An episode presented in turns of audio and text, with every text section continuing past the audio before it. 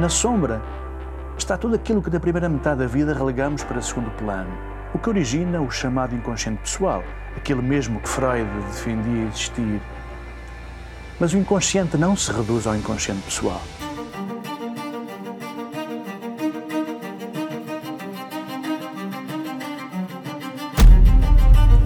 O inconsciente é incomensuravelmente mais vasto e nele habitam imensas coisas que jamais foram conscientes. A psicologia do Jung nos permite esse movimento entre o individual e o coletivo. A nossa consciência frente ao inconsciente, ela é muito fraquinha.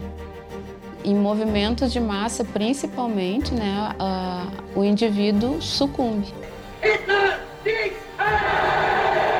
Eu acho que ele estava interessado nos fenômenos da psique, nas manifestações da psique, estivessem elas onde estivessem. É por isso que os mitos se tornam tão relevantes para Jung, porque eles são a expressão da mente coletiva.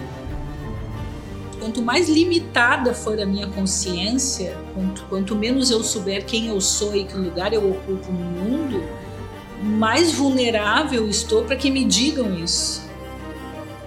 Se o self tem a representação de Deus, o diabo é a representação da sombra.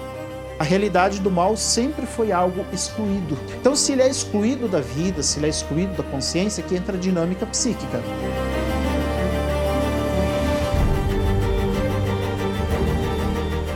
We know nothing of man, far too little. His psyche should be studied because We are the origin of all coming evil.